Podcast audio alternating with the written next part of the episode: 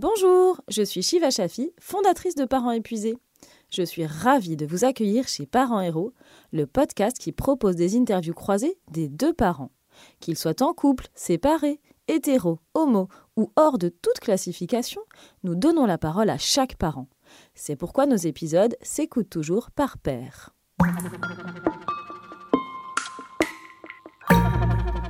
Bonjour Elodie. Bonjour Marie. Merci d'être avec nous dans ce nouvel épisode de Parents Héros. On est ravis de t'avoir avec nous. Est-ce que tu peux te présenter et nous présenter ta famille? Euh, Je suis euh, Elodie Arnoux. Je suis humoriste euh, et autre, et etc. Et ma famille, donc il y a mon conjoint qui qui sera bah, sûrement avec vous après. Et euh, mon fils euh, qui a 4 ans bientôt, enfin 4 ans dans un mois, euh, que je nomme progéniture.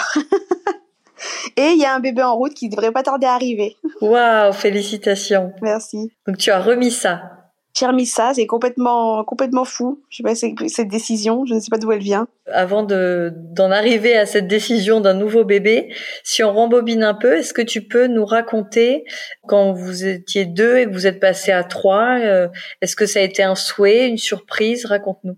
Alors oui, c'était un souhait euh, quand on voulait passer à, à 3. Bon, on était assez vieux, hein. moi j'avais 31 ans, je crois. Ouais, j'ai 31 ans. On estimait qu'on avait assez profité, euh, voyagé, on s'était fait plaisir entre guillemets. Et donc euh, on voulait euh, lancer un petit bébé en route, lancer dans l'aventure parentale. Et par contre, on y allait cool quoi, sans pression, sans sans trop se poser de questions. Et le et en fait, je suis tombée enceinte tout de suite. Je crois que le premier mois d'essai, tout de suite, je suis tombée enceinte. Et donc, je n'ai vraiment pas fait attention parce que j'étais pas encore dans la phase où je surveillais mon cycle, où je me suis dit, bon, on y commence tranquille et puis on verra. Après, on mettra en place des méthodes, on suivra les, les recommandations pour vite tomber enceinte. Et en fait, je suis, je suis vite tombée enceinte, quoi qu'il en soit. Donc, euh, c'est arrivé très très vite et du coup, on n'a même pas eu le temps de se prendre la tête que c'était déjà, qui était déjà là. Progéniture était déjà en route. Était déjà en route pendant deux mois, je m'en suis pas rendu compte que j'étais enceinte parce que pour moi, c'était c'était pas possible que ça arrive aussi vite et que ce soit aussi rapide. Est-ce qu'au moment de où vous êtes dit allez c'est bon on se on se lance dans le projet, tu avais autour de toi déjà des, des copines ou des proches avec enfants, tu tu t'étais déjà un peu familière à ça? J'avais une copine. J'avais une copine qui avait une fille de deux ans à peine. Maintenant ça y est, ça pullule de partout et tout le monde a des enfants. Tu avais quelle image de la parentalité à ce moment-là? Bah, ça avait l'air euh, euh, ouais un peu idyllique, un peu chouette. Euh, non, c'est euh, alors on s'en doute que quand même que c'est que c'est compliqué. Je me rendais pas compte de la montagne qu'était le, la grossesse et, et le postpartum. Euh, que je me rendais pas compte de ce que ça pouvait être quoi. Mais au moins j'avais une idée un peu ouais. bisounours. Un peu bisounours ouais. Peut-être que oh il y a des nausées les trois premiers mois, mais après après ça va, c'est c'est vraiment chouette. Et en fait non, non c'est il y a plein de choses qu'on ne sait pas. Euh, raconte-nous un peu cette grossesse. Comment est-ce qu'elle se passe? Théoriquement, pour une grossesse, ça se passe très bien. Enfin, j'ai jamais eu, j'ai pas eu de problème. Moi, je suis comédienne humoriste, donc j'ai eu mon spectacle jusqu'à jusqu'à six mois de grossesse. J'ai eu un peu de carence en fer, mais j'ai été complémentée. Euh, j'ai des compléments, mais c'est tout. Sinon, euh, j'ai pas du tout eu de nausée. J'étais alors évidemment très fatiguée. Les trois premiers mois, je faisais que m'endormir partout. Et je me suis dit, les gens vont croire que je suis narcoleptique. Euh, sinon, euh, pour une grossesse, c'était une grossesse très chouette à vivre, mais après, euh, alors je, précise pour une grossesse, quoi. Parce qu'en fait, il y a la grossesse, il y a tellement de choses qu'on ne sait pas euh, et qui sont euh, des petits, des petits tracas, des petits bobos qui font que ça rend le, la chose un peu pénible. C'est quand même compliqué à vivre. C'est quand même porter, être lesté d'un coup d'un poids, d'un poids de, de 5, 6, 7 kilos, 10 kilos des fois on se dit ah tu marches tout doucement etc mais c'est comme si je rappelle au gars c'est comme si je me baladais avec un pack d'évian tout le temps tout le temps bien sûr bien sûr est-ce que tu as eu l'impression que euh, que justement euh, euh, c'était euh, hyper médicalisé mais plus dans le sens où il faut faire attention à si t'as plus le droit de faire ça etc etc ou pas du tout tu te sentais quand même assez libre? Non, moi je trouvais que ça allait. Euh, non, j'avais un suivi assez correct, une fois par mois, les prises de sang, etc. Euh, là pour cette grossesse, j'ai trouvé juste cette grossesse-là. Donc j'ai, maintenant j'ai plus de 35 ans, j'ai 36 ans, donc j'ai dû faire le test euh, du diabète et je trouvais juste ce, ce, cet examen un peu violent parce que pour voir si t'as pas le diabète, on te met en PLS, on essaie de provoquer euh, une crise. Donc c'est, je trouve ça un peu dur quoi comme comme examen, mais sinon j'ai trouvé que c'était ça allait. par contre, il y avait beaucoup de choses, surtout quand c'est une première grossesse qu'on découvre et limite on n'est pas assez c'est pas hyper médicalisé mais je trouvais qu'on n'était pas assez accompagné parce que quand tu es enceinte tu te poses un milliard de questions et les médecins malheureusement avec l'état actuel de l'hôpital n'ont pas le temps de rassurer chaque patiente une par une, de dire oui, c'est normal d'être constipé ou des choses comme ça, euh, et euh, où c'est euh, normal d'avoir le nez bouché. Moi, j'ai découvert la rhinite de grossesse. Ma première grossesse, j'avais le nez bouché tout le temps, donc je respirais par la bouche. C'était insupportable, vraiment, mais psychologiquement en fait. Et je savais pas que c'était normal, quoi. Et en fait, j'avais besoin juste de parler à quelqu'un, de dire est-ce que ça c'est normal, est-ce que ça c'est normal, est-ce que c'est normal? Les médecins n'ont pas le temps, malheureusement, de faire ça parce qu'ils ont plein de patients et qu'ils ont pas le temps de s'en occuper de tous. Et donc, je trouvais que c'était un peu. Tu t'es un peu sentie euh, seule et, euh, et, en manque d'infos. Ouais. Et on trouve, heureusement, on trouve euh, beaucoup. Je pense que c'est pour ça qu'il y, a le, ce succès-là sur les forums. Les forums marchent très très bien. Il y a plein d'informations que les mamans partagent, leur expérience, etc. Parce que du coup, elles trouvent un endroit où s'exprimer, où, où, parler, où se soutenir, etc. Donc, je pense que ça, moi, j'ai trouvé plein d'infos sur les forums. Et le nombre de fois où j'ai tapé un, un symptôme plus grossesse sur Google pour voir si c'était normal. C'était incalculable de fois le, pour ma première grossesse, ouais. Donc la grossesse se passe globalement très bien. Oui. Euh, Est-ce que tu peux nous raconter l'arrivée de progéniture?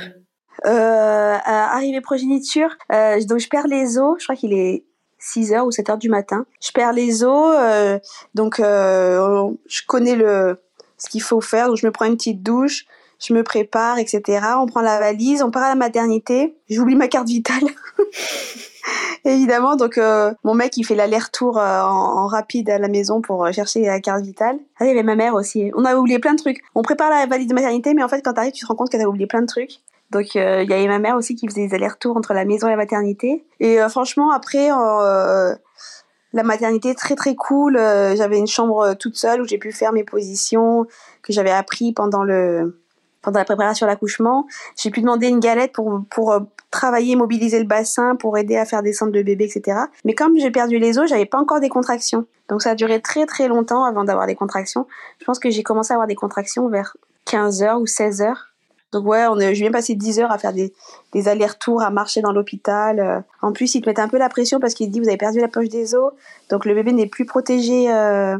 Ouais, ça peut être un peu anxiogène. Voilà faut vite accoucher parce qu'au bout de 12 heures, euh, il est plus protégé, il faut prendre des antibiotiques, etc.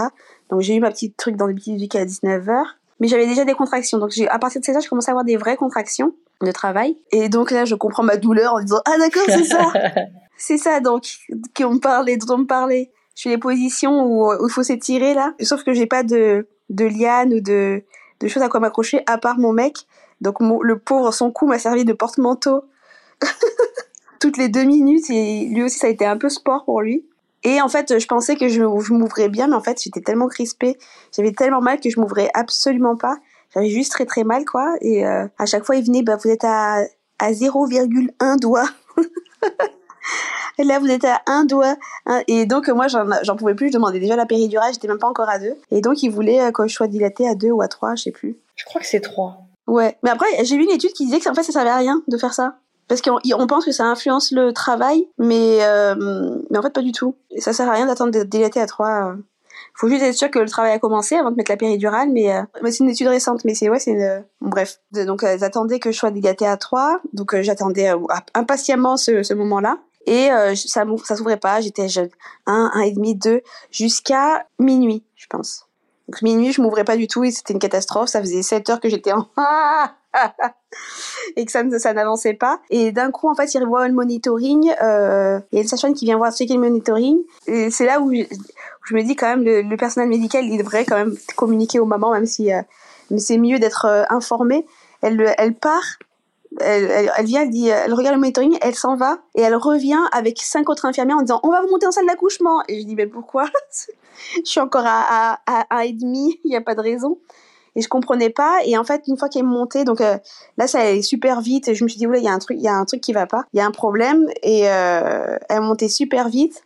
Elle me met un masque euh, de sur la sur la tête. Je sais pas ce qu'il y avait dedans pour, respirer et elles me disent euh, oui le cœur du bébé ralentit s'il continue de ralentir on va passer en césarienne d'urgence je suis oulala donc donc ouais on est un peu en panique et puis il y a une sage-femme qui me dit mettez-vous sur le côté gauche on voit si ça va mieux. Et je me mets sur le côté gauche et le cœur remonte et tout se passe bien. du coup, elle décide de me mettre tout de suite la péridurale, même si j'étais pas arrivée au 3. Euh, j'ai la péridurale, ouais, vers euh, 1h du matin. Je continue le travail sur le côté gauche, le cœur récupère, etc. Donc finalement, la césarienne, euh, pas de pas de césarienne pour le moment, mais elle surveille, elle me surveille de près. Et en fait, à partir du moment où j'ai la péridurale, je m'ouvre de suite, quoi. Parce que je crois qu'à 2 heures du matin, en une heure, je dis j'ai envie de pousser. Donc je leur dis que j'ai envie, je commence à avoir envie de pousser, je sens le bébé vraiment descendre, etc. Elle me dit ah ouais, vous êtes en une heure, vous êtes passé de, de 2 à, à 8 et de 8 à, à 10 en une de la demi-heure qui suivait, donc à 2h30 j'étais à 10. Un truc marrant, fun fact, euh, vers la fin, la, la sage me fait je vais vous faire un toucher euh, vaginal pour voir où est-ce que vous en êtes à la dilatation, juste, juste avant de pousser. Et je sens que quand elle, me fait toucher vaginal et qu'elle appuie vers le bas et, qu'elle euh, ramène vers elle. Et je me dis, mais, et là je sens, parce que la péridurale était peu dosée, je dis, vous m'avez fait faire caca. et elle me dit oui, c'est pour euh, que ce soit plus propre après pour le bébé, etc. Je suis d'accord. Et en fait, elle dit on le fait systématiquement, mais parce que de toute façon le bébé va faire ce chemin-là. Si vous n'avez pas les intestins vides, ça va sortir. Donc euh, je le fais avant, et puis elle m'a sorti, elle, a changé l'espèce de, de carré qu'on a sous les fesses, et puis elle, m'en a remis un propre, et elle a dit voilà comme ça tout est nickel. C'est fait. On a dégagé la voie pour l'enfant. Et donc euh, juste après, ouais, je sens que je sens que j'ai que j'ai très très envie de pousser et elle s'installe tout de suite et, et franchement je pense que j'ai dû pousser 10 minutes et, et, euh, et mon fils est né. il était 3 heures du matin. Et donc euh, vraiment le fait de moi je, la douleur, j'arrivais pas du tout à accepter la douleur, même si j'avais fait tous les exercices de respiration possibles, j'étais crispée, du coup je m'ouvrais pas du tout et la péridurale a fait que shoot. Ça ça rend du tout plus simple. Et qu'est-ce que tu ressens à ce moment-là quand on te pose ton fils sur euh, sur toi? Euh, c'est trop de, euh, mélange d'émotions, plein d'émotions, à la fois le soulagement de, de, tout le monde est vivant, cool. on, s'en est tous sortis. On s'en est tous sortis indemnes. Après, il y a encore le placenta expulsé, etc. Donc euh, tout va bien. et puis aussi la découverte de, de ce visage que que on, on a imaginé pendant super longtemps dans le pendant neuf mois hein, dans le ventre. On ne sait pas du tout à quoi il va ressembler.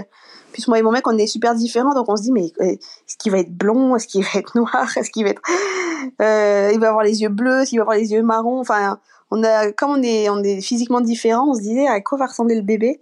Et euh, donc on a enfin retrouvé, trouvé, posé un visage sur ce, ce petit tête qu'on a imaginé pendant tant de temps. Et puis, euh, ouais, surtout, ouais, soulagé, euh, découverte, et puis, ouais, un peu sidéré, moi, un peu sidéré de voir ce, ce, ce, si petit bébé euh, dans, dans, tes bras, dans vos bras, tu as un petit moment de panique ou non, tu te dis non, ça va aller Oh, pas tout de suite. pas tout de suite la panique. C'est venu vraiment la première nuit où tu dis attends, est-ce qu'il respire?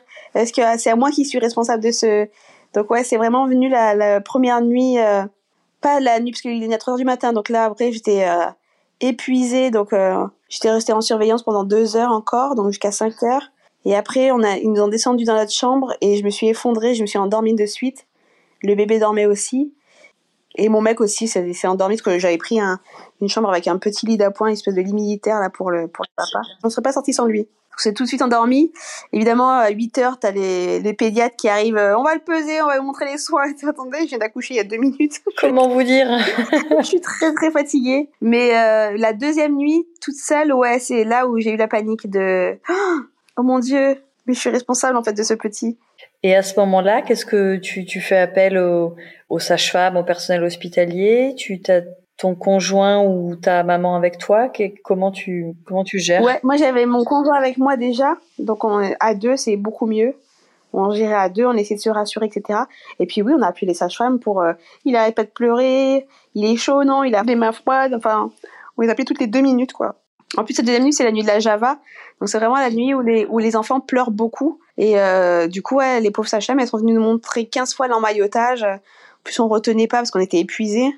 Donc, on, on, les rappelait deux heures après. Euh, il est sorti de son emmaillotage et comme vous pouvez nous remontrer. Donc, euh, donc ouais, c'était une nuit un peu de panique la deuxième nuit où on s'est dit. Et puis aussi, il y a aussi le truc de est-ce qu'il respire encore Il respire toujours. Et tu restes combien de temps à la maternité? Enfin, vous restez combien de temps? Nous, c'était un petit poids, parce qu'il est né un mois avant. Il faisait 2 kg à la naissance et il est descendu à 2 kg un peu après. avec euh, après quand... Donc, euh, on est resté, euh, franchement, on est resté longtemps. On est resté, à la fin, on n'en pouvait plus. Je crois qu'on est resté 6 jours. Oh, on est resté 6 jours. Et à la fin, on en avait, parce que moi, en plus, premier allaitement, etc. Donc du mal à démarrer. Comme lui, il était tout petit, comme le bébé était tout petit, et euh, il avait pas assez de force pour téter, donc il tétait un petit peu et après il s'endormait. Donc il y avait tout un truc de euh, sur son poids qui nous faisait stresser. Euh. et en fait après on est rentré à la maison, on l'a fait un peu comme on le sentait, parce qu'en plus il donne des, comme c'est pas des spécialistes en allaitement, on avait 15 000 conseils différents. Ça c'est vraiment dur parce que déjà que tu arrives plein de bonne volonté en voulant bien faire, c'est vrai qu'entendre des choses différentes à une même question, ça c'est difficile, je comprends. Ouais, puis il, y avait un truc de timing, elle disait l'allaitement c'est 30 minutes un sein, 30 minutes l'autre sein, euh, c'est 10 minutes, 5 minutes, enfin je et en fait euh, en fait euh, surtout à la demande et le bébé s'autogère quoi. Enfin c'est nous enfin en rentrant à la maison, on a appelé une conseillère en allaitement qui nous a dit c'est vraiment à la demande. Vous le mettez au sein quand il a besoin et puis et puis, il n'y a pas de limite de temps. Il va lâcher quand il aura plus besoin, quand il sera rassasié. Et en fait, on a fait ça et ça allait beaucoup mieux. Et il a pris, euh, il a pris tout son poids. Parce que 30 minutes, 30 minutes, ça peut marcher.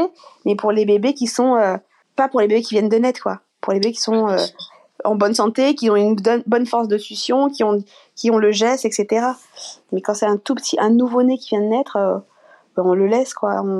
Mais c'est vraiment un bon conseil à partager aux, aux parents qui nous écoutent. Euh, des conseillères ou des conseillers en lactation, ça peut vraiment être d'une aide très précieuse quand on se sent un peu perdu ou euh, juste ce qu'on entend c'est euh, mais persévérez vous allez y arriver bon c'est un peu c'est un peu difficile donc vraiment n'hésitez pas que ce soit dès le début ou ou après quelques temps si vous êtes un peu bloqué vraiment foncez dès le début, on sentait que moi, en tout cas, je sentais que j'y arrivais pas. Et je me suis dit, oh, j'ai pas envie d'abandonner, c'est dommage. Et puis mon médecin était pro-allaitement, donc il m'a prescrit une, euh, euh, séance. Donc j'ai pu me faire rembourser. On se fait rembourser par la Sécu et la mutuelle. Ça, c'est bien de le savoir. Et alors, pour la petite parenthèse, euh, pour trouver un ou une conseillère en lactation près de chez vous, il y a l'AFCL, c'est l'Association française des consultants en lactation. Voilà, ça peut toujours, toujours être utile d'aller faire un tour sur, sur ce site. Donc, vous quittez la maternité. Est-ce que tu peux nous raconter les débuts à la maison à Troyes Alors, ma mère était partie. Il y avait la mère de mon conjoint qui était à la maison. Donc, euh, toujours euh, bien entouré. En fait, il nous, il nous servait. Il nous, il nous aidait beaucoup pour euh, tout ce qui était gérer la maison et faire. ouais, l'intendance. Faire à manger surtout parce qu'on on trouvait on n'arrivait pas et puis on avait prévu on a il y a des copains qui avaient eu des ma copine qui a eu un enfant avant elle nous avait dit prévoyez des, des plats surgelés, enfin des plats que vous préparez avant. Faites-en beaucoup et vous en congelez beaucoup dans le. Comme ça, quand le bébé est là, vous avez juste à décongeler et puis c'est fini. Et euh, c'était un conseil qui nous a sauvé la vie parce que au début, donc il y avait la, il y avait ma belle-mère qui avait, qui était là, la mère de mon conjoint qui était là, qui nous a beaucoup aidé à laver le linge quand il y avait des, des cacas débordants, à faire à manger, etc.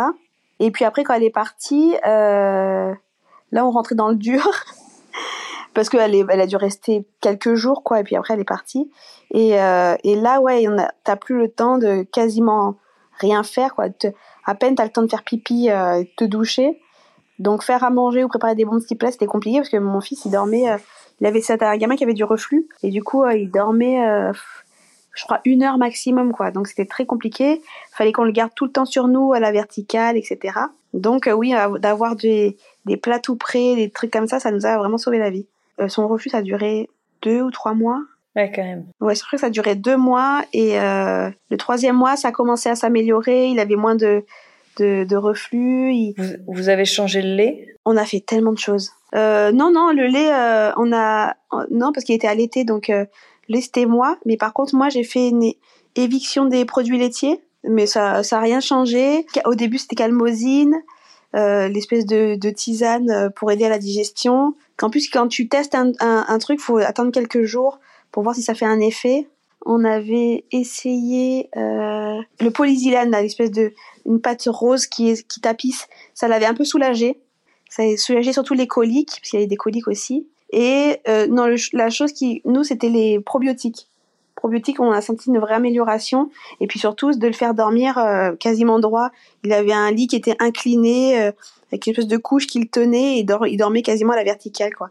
Et donc, à quel moment est-ce que tu reprends le travail? Je reprends le travail euh, en janvier, fin janvier 2000, 2020. Donc j'ai accouché en 4 novembre et je reprends fin janvier. Moi en plus c'est des spectacles donc il fallait que je monte à Paris. Et euh, comme il était encore bien allaité très souvent, il prenait très souvent le sein, euh, j'ai dit à mon mec, euh, bah, tu poses un jour, parce que je montais qu'un jour par semaine, tu poses un jour et tu nous accompagnes avec le petit, etc. Donc en fait on faisait des virées à Paris une fois par semaine, je crois qu'il a fait ça deux, trois fois. Après, il a pu gérer avec le lait que j'avais tiré, etc. Parce que les tétés passé, mais en janvier, il était encore tout petit, tout petit. Mais c'était la fin du congé maternité. Et comme quoi, quand tu les laisses fin de congé maternité, c'est vraiment des minuscules crevettes qui ont tellement encore besoin de d'être avec nous quoi. Et donc ouais jusqu'à je crois que jusqu'à mi-février il est resté avec euh, moi tout le temps. Et c'est mon mec qui euh, posait des jours de congé pour m'accompagner euh, sur mes tournées. Et après à partir de février mars bah, je crois qu'après c'était le confinement. Je crois qu'après j'ai fait peut-être une date où j'ai tiré mon lait et mon mec s'est débrouillé pour pour lui donner du, du lait au biberon quand j'étais pas là. Les je partais 24 heures à peine, hein. je montais à Paris, je faisais mon spectacle et le lendemain je rentrais quoi. Donc c'était même pas, je sortais même pas 24 heures. Il se débrouillait avec le lait tiré et après on a été confinés donc euh, les spectacles ont été annulés, les salles de théâtre ont fermé. Euh, comment est-ce que tu t'es sentie quand tu as repris, euh, tu as repris le travail et qu'il y a eu même si elles étaient courtes ces petites séparations. Ah c'est on est c'est super ambivalent parce que tu es heureuse de retrouver un peu de temps pour soi et puis moi c'est un métier passion donc de retrouver la scène et de et en même temps, euh, à l'instant où tu montes dans le train pour euh, pour monter à Paris, euh, c'était t'as le cœur déchiré, t'inquiètes pour l'enfant, euh, euh, tu, tu passes ton temps à regarder des photos de lui alors que tu voulais juste un peu de temps pour toi. Enfin, c'est super ambivalent. T'es super contente et à la fois super triste et, et en même temps tu culpabilises. c'est chez parents épuisés, on appelle ça la schizophrénie parentale. Oui, c'est ça. quand tu le retrouves, tu dis oh là là, j'aimerais bien partir en tournée. c'est et donc le confinement, comment est-ce que tu l'as vécu? Comment vous l'avez vécu tous les trois? Bah finalement super cool en fait. Enfin moi en tout cas j'ai vraiment apprécié en fait le fait d'être forcé euh, de rester à la maison euh, parce qu'il y a aussi y a aussi le fait de pour l'intermittence il faut euh, faire des cachets pour euh, avoir son intermittence etc. Donc c'est aussi quelque part une obligation de retourner travailler pour avoir encore son statut et, euh, et finalement le fait d'être forcé entre guillemets d'être forcé de, rester à, la à la maison avec mon fils, ben en fait j'ai vraiment apprécié parce que je l'ai vraiment découvert et je l'ai vu grandir. Il est resté avec moi jusqu'à, ben, on a eu la crèche en septembre. Oui, une toute petite année. Jusqu'à neuf mois, ouais, ce qu'il ait neuf mois. Et non, moi en fait j'ai apprécié. Du coup là, ce que pour le pour le deuxième, je vais faire la même chose quoi. Enfin, sauf que là, je me l'impose. Je j'ai pas repris. Enfin, je crois que j'ai cinq ou six dates de spectacle de, de mars à septembre.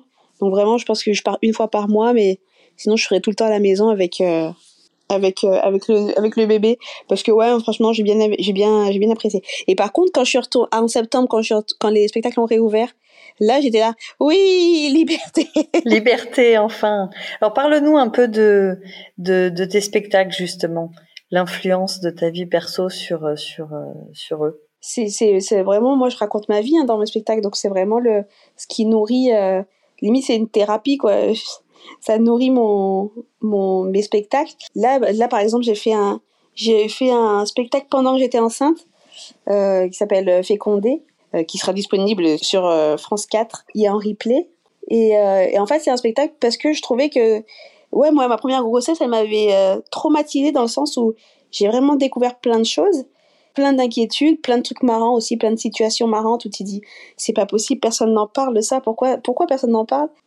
Et du coup, j'en ai fait un spectacle, mais vraiment, le, ma grossesse m'a, m'a traumatisée autant que a nourri une heure et demie de spectacle que j'ai écrit en, en trois mois et qu'on a filmé euh, pour France 4. Donc c'est, euh, c'est, euh, ça, vraiment, c'est, ma vie qui, qui nourrit mes, spectacles. Est-ce que prochainement, là, quand tu, en tout cas quand tu reprendras, normalement, tu as un rythme où tu, tu es souvent à la maison, ou tu peux quand même partir en tournée ou être absente euh, un certain moment? En général, je suis absente euh, un ou deux jours par semaine. Bon, des fois, ça peut aller jusqu'à trois. Mais trois, c'est ça vraiment, c'est moi, ça me pèse en fait quand, quand, je suis trois, pas la trois, parce que j'ai l'impression de pas être là du tout de la semaine, quoi. Même si c'est que trois jours sur sur quatre. Oui, le ressenti est, est, est, plus important. Et puis c'est tout pèse sur mon conjoint sur ce à ces moments-là qui travaille aussi. Donc euh, mais euh, en général, ouais, c'est un, jour à deux jours par semaine où je suis pas là euh, quand je quand je travaille.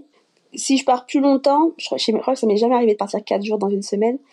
Mais je crois que quand je pars trois jours, c'est vraiment il m'est arrivé une opportunité exceptionnelle que je peux pas refuser ou des trucs comme ça. Mais euh, sinon, c'est euh, sinon c'est un, deux jours par semaine. Et alors cette envie de cette envie d'un deuxième bébé, raconte-nous. Bah c'est surtout que euh, moi j'avais moi j'ai une sœur et du coup je trouvais ça génial d'avoir une sœur et mon conjoint aussi et donc euh, il a beaucoup plus d'écart lui avec sa sœur. Moi avec ma sœur on est assez proches, on a quatre ans d'écart. Donc euh, non, c'était juste que puis je trouve ça plus vivant d'avoir euh, d'avoir quelqu'un, d'avoir un autre bébé. D'avoir une fratrie. Une fratrie, ouais, exactement. Je trouve que ça fait grandir un peu tout le monde. Enfin, surtout, ça fait grandir l'aîné. Et puis, et puis, ouais, non, c'était l'envie d'avoir d'avoir un deuxième. Par contre, là, c'est la dernière. La grossesse là, elle est trop dure. Ah, c'est vrai, raconte-nous, qu'est-ce qui se passe? Bah, c'est juste que, non, c'est juste que, bah, ma sage elle me dit, euh, là, je sais pas si vous entendez, mais je suis essoufflée juste de parler. Ça va, honnêtement, ça bon, va. ça va. Mais je suis essoufflée juste de parler, donc euh, s'il faut se lever ou s'il faut faire quelque chose en même temps, euh, j'ai l'impression de courir un marathon. Et euh, non, c'est là, c'est tout est compliqué, tout est dur, quoi. Je je trouve jamais une position qui va bien. J'ai j'ai tout le temps mal partout. Les, les symphases pubiennes, elles font très très mal. T'as quel stade de grossesse là? Là, je suis, à- là, je suis à 8 mois. Ah bah oui, mais forcément. T'as passé le premier trimestre qui peut être un peu compliqué avec les nausées. Le, le regain du deuxième trimestre pour euh, certaines mamans, on, on, on se sent en pleine forme. Là, t'es dans la, la dernière étape. Ouais, ouais, mais c'était même euh, premier trimestre, j'ai eu des nausées alors que j'avais pas eu pour la première grossesse. Donc j'ai découvert les nausées. euh, j'ai pas vomi, mais alors par contre, euh, être barbouilleuse toute la journée, tu sais pas si t'as envie de manger ou si t'as pas envie de manger. Si tu manges et puis après tu regrettes. donc c'était euh, très compliqué. Je dis ah donc c'est ça les nausées, mais c'est horrible. Deuxième trimestre, j'étais très carencée en fer. Puis en plus il a fait très chaud, c'était pendant la canicule, donc je faisais des malaises vagales, etc. Euh, j'ai pareil, je essoufflé. Euh, j'ai l'impression que moi je suis plutôt quelqu'un de dynamique et de qui bouge beaucoup. Là, je- j'arrivais à rien faire. Et en plus c'est c'est dommage parce que ce qui est c'est qu'il y a le premier qui ben j'ai passé les vacances avec lui. Je me suis mis une semaine de vacances avec ma sœur, son fils parce que euh, ma sœur a été enceinte en même temps que moi pour la première grossesse. Donc les deux ont un mois d'écart. Et donc à chaque fois avec ma sœur on se fait des des des vacances où on se dit on part toutes les deux parce qu'on est super proches. Et puis les deux petits, euh, ils, ils jouent ensemble parce qu'ils sont aussi euh, super copains quoi. Et, euh, et donc on a fait ça, mais du coup ma sœur elle a tout géré parce que moi j'étais en PLS, j'arrivais pas. Et puis euh, même je faisais des malaises vagales en disant non non je vous accompagne au parc et puis euh, il me disait non non tu vas rester là, tu vas rester là et tu vas te reposer. Et, euh, et donc ouais c'était juste euh, ouais c'était ça quoi. Et puis là dernier trimestre où où j'ai j'ai l'impression de me traîner et de d'être que tout est très très lourd.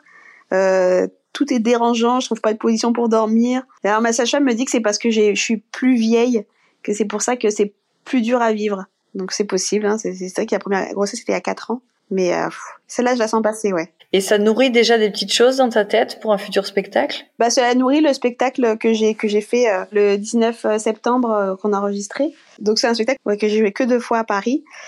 Donc c'est vraiment très très exceptionnel.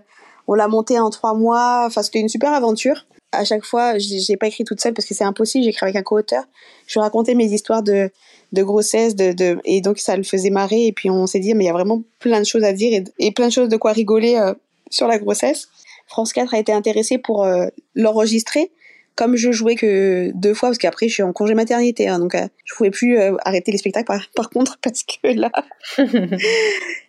il faut du repos et du coup ouais non ça ça a vraiment nourri mais hyper rapidement parce que normalement un spectacle on l'écrit en un an deux ans un an et demi quoi un an et demi deux ans et là vraiment il m'a fallu euh, j'ai commencé en mai à écrire et à tester dans les comédie clubs et euh, on l'a fini en septembre sachant qu'il y avait un mois de vacances au milieu quoi Hyper rapide. hyper rapide, mais parce qu'il y a tellement de choses à dire euh, sur la première, sur la deuxième grossesse, sur tout, quoi, sur tout ce qu'on découvre euh, sur cette période.